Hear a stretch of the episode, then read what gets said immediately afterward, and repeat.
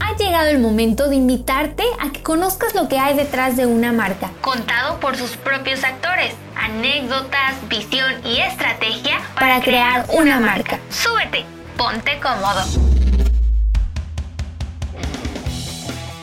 ¿Qué tal? Bienvenidos a esto que es Historias para crear una marca. Mi nombre es Héctor Ocampo y en las siguientes cuatro semanas, tú, yo y junto con Jimena Nagado, nuestra invitada especial de Motorblog, haremos un recorrido por la historia de uno de los vehículos más pequeños, pero también con más grande carisma en los últimos años, el Suzuki Jimmy. Jimena, me da mucho gusto saludarte. ¿Cómo estás? Bienvenida aquí a Historias para crear una marca. Bien, primo, muchas gracias. Muy contenta de estar ahora participando con un vehículo que definitivamente es emblemático, pues prácticamente de bolsillo, apto para cualquier terreno, ya lo vamos a ir desmenuzando, pero saludándolos con mucho gusto y comenzando este 2021 con toda la energía posible para traerles la información necesaria. Es correcto, mi querida Jimena. Cuéntanos, ¿dónde estás tú? ¿Cómo participas? Eres una periodista que tenemos mucho tiempo ya de conocernos, pero tú haces también, también haces muchas cosas de estilo de vida que te envidio considerablemente, ¿eh?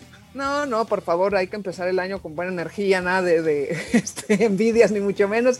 Pues sí, como sabes, ya tenemos alrededor de 15 años en esta industria automotriz, desmenuzando los autos, platicando, pero también no solo dando a conocer la parte técnica, sino cómo es el estilo de vida del día a día con estos vehículos y todo lo que conlleva, ¿no? Los hoteles donde te hospedas, los restaurantes, el tipo de comida que a veces va muy de la mano con el auto que estás probando y, pues todo esto que engloba también en... Eh, líderes mexicanos, que es donde les damos a conocer toda la información adicional de Motorblock, que aquí sí es más especializado el asunto. Y pues bueno, ahora eh, podemos conjuntar ambos medios para traerles historias y cierto conocimiento de este vehículo que qué tal, cómo lo estuvimos esperando, ¿no crees?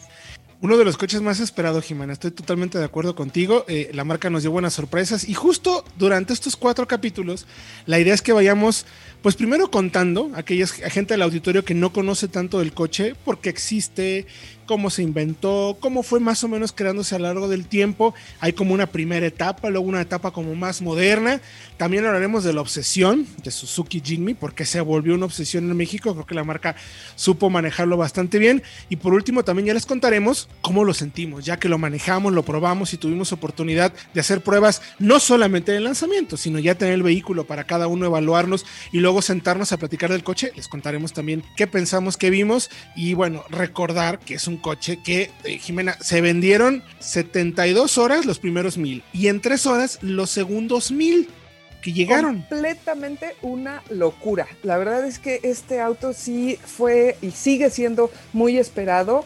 Eh, parece que ser que ya a nivel mundial vamos cerca de las 3 millones de unidades, pero en México, no sé, o sea, la gente, como mencionas y como ellos mismos hicieron en Suzuki parte de su campaña de mercadotecnia, esta obsesión de la gente por tener el auto. Inclusive te puedo asegurar que varios de ellos no son tan fanáticos, pero se generó tanta oleada de quiero tener mi Jimny que entonces te metiste a la página e increíble, ¿no? Que en tres horas se hayan terminado. Sí, la verdad es que lo hicieron muy bien. Y bueno, ¿por qué es tan importante el Jimmy? ¿Por qué se ha vuelto una obsesión? Fíjense que es un coche, eh, vamos a remontarnos a prácticamente 1968, es donde empiezan a crearse este concepto de este vehículo. En Japón, después de la posguerra, después de la Segunda Guerra Mundial, hubo una etapa para tratar de reactivar la economía en la que el gobierno le pidió a las marcas que hicieran vehículos pequeños, había unos límites de tamaño, límites de motor, tamaño de motor y límites también de potencia. El que estuviera dentro de esos rangos eran 350 centímetros cúbicos, si no me equivoco, el inicio de los que se llaman key car, así es como le llamaban en Japón. Esos vehículos gozaban de ciertos beneficios fiscales. Entonces eran autos muy baratos y eso permitió que la economía se reactivara rápidamente.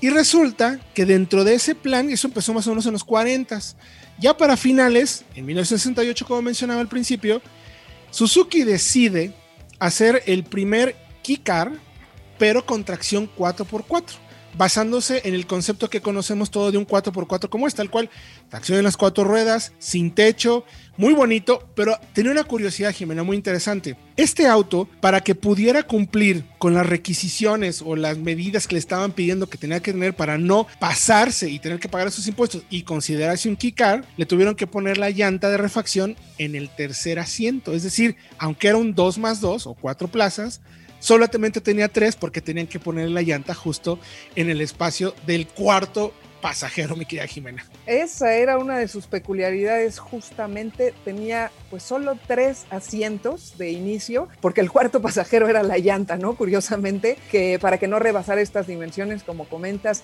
en Japón, pues eh, cuando era difícil adquirir un vehículo también por los costos que los japoneses podían eh, ser más asequible una motocicleta, entonces surgen estos key cars en donde dicen, ¿sabes qué? Sí puedes tener un auto para llevarte hasta cuatro pasajeros, pero con ciertos reglamentos que hasta la fecha estos key cars son estos pequeños autos que vemos dentro de la ciudad, porque como también eh, sabes, los autos de mayores dimensiones tendrían que pagar mayores impuestos y también tienen la necesidad de tener un certificado para poderse estacionar en la ciudad. Son algunas de las peculiaridades que tienen estos key cars. Entonces, como bien comentas, este auto no nada más fungía en movilidad en el asfalto, sino también en el todoterreno y era muy curioso, de hecho, pues eh, pueden googlear para encontrar las imágenes de este pequeño Suzuki Jimny, que además solo pesaba 600 kilogramos. Era un auto muy pequeño, 360 centímetros cúbicos, como, como mencionamos, en el motor muy, muy, o sea, eran pocos caballos realmente. Y lo interesante, caballos, 25 caballos, efectivamente, y era muy ligero, entonces es un auto que se podía mover. De hecho, este Suzuki Jimny es el primer vehículo eh, considerado 4x4 en el mundo de Suzuki, que luego ya sabemos que tiene una historia un poco más dilatada de modelos, y con estos en particular, el primer, insisto mucho, Keycar con tracción en las cuatro ruedas, que lo volvió sumamente exitoso y sobre todo muy deseable por todas estas características, ligero, barato, en realidad muy, muy asequible como decías, y además con 4x4 para poder salir y hacer diferentes eh, recorridos por todo el mundo. Pero ¿qué te parece, mi querida Jimena? Si vamos rapidísimo a la cápsula de El dato que no sabías del Jimmy, aquí en Historias para crear una marca.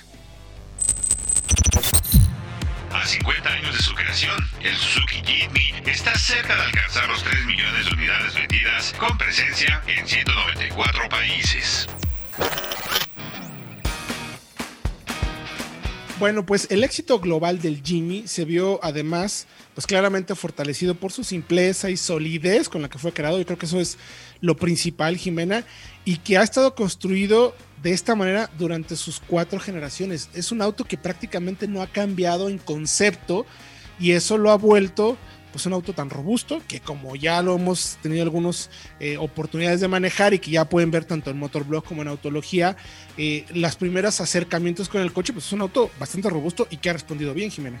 Que parecía mucho, nos recuerda, o sea, en cuanto lo ves, lo primero que piensas es un auto como para irte al safari, pero te da hasta, inclusive a mí me da ternura, lo tengo que decir, porque es un mini cochecito, pero que es capaz de rodar en 4x4 y meterse a cualquier parte. De hecho, pues esas fueron las ideas de cómo lo concibieron. Efectivamente. Entonces, regresando un poco a los inicios, eh, el primer modelo se llamaba LJ10, que significaba Light Jeep, tal cual.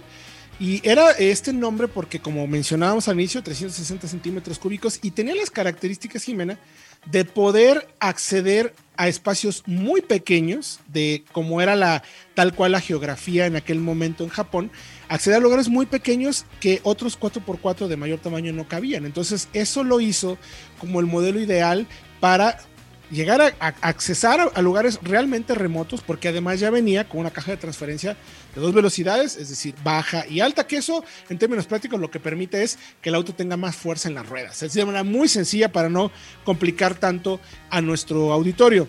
Aparte, imagínate lo que fue, perdón, en esa época, Estamos hablando que desde el 68 se estaba como ya eh, idealizando los bosquejos y demás para que en el 70 ya fuera lanzada esta primera generación. Pero imagínate que estamos hablando más de 40 años, ¿cómo, cómo, cómo lo recibieron en aquella época? ¿no? Un auto que aparte de ser un Kikar, como les estábamos mencionando, tenía las capacidades de ser 4x4 y era el primero que salía de la línea de Suzuki. Efectivamente. Luego viene el modelo LJ20, que entonces la marca se dio cuenta que tenía realmente una mina de oro ahí deciden mejorar un poco el, eh, viene digamos refrigerado ya por agua el motor, un poquito más de potencia y entonces le agregan ya unas versiones de techo rígido e incluso como este techo de lona, ya puede tener las cuatro plazas, ya pueden colocar la llanta por fuera y entonces dicen que para demostrar la capacidad del coche, deciden meterlo a competir en un rally que se llama el Rally Mexicano de los mil kilómetros en aquellos, en el 1972 y el auto terminó intacto después de 34 horas de manejarse sin parar. Entonces empezó ahí a ir creando poco a poco su historia. Estamos hablando de 1972, Ni más ni menos. ni más ni menos, como dices. Y mira, de las cuatro generaciones, eh, fue, digamos, la menos longeva.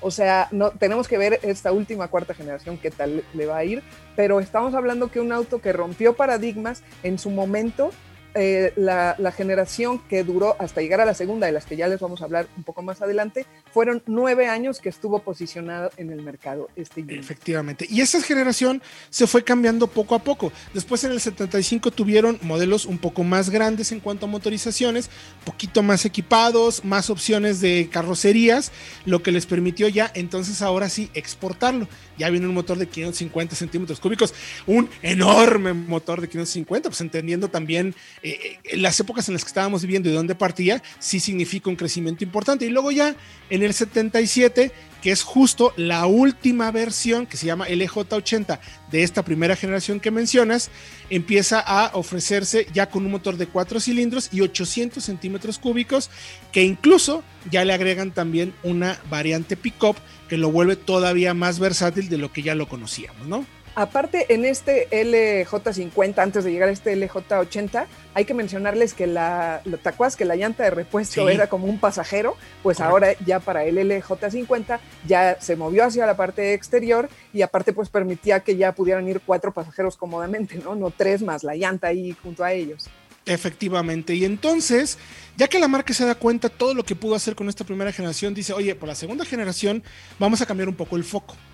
En el 1981 se presenta, ya viene como se llama SJ410, es el nombre que destinan internamente, ya tiene un motor ya considerablemente más grande, mil centímetros cúbicos, y la marca lo enfoca más como un vehículo precisamente para el estilo de vida.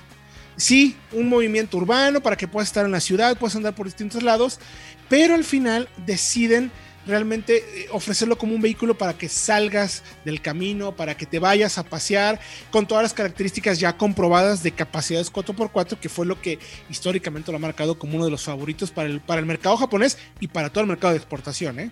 Y también se tenía que adaptar ya a un estilo más moderno, porque pues como les platicábamos, nueve años de tener una misma, eh, un mismo diseño, ya era momento de adaptarlo a esas eras de los ochentas, que además tenía de estos 45 caballos de fuerza que generaba, pero ya estamos hablando que también crecía en motorización, pero también era un auto que estaba muy fiel a la herencia de ser un vehículo utilitario.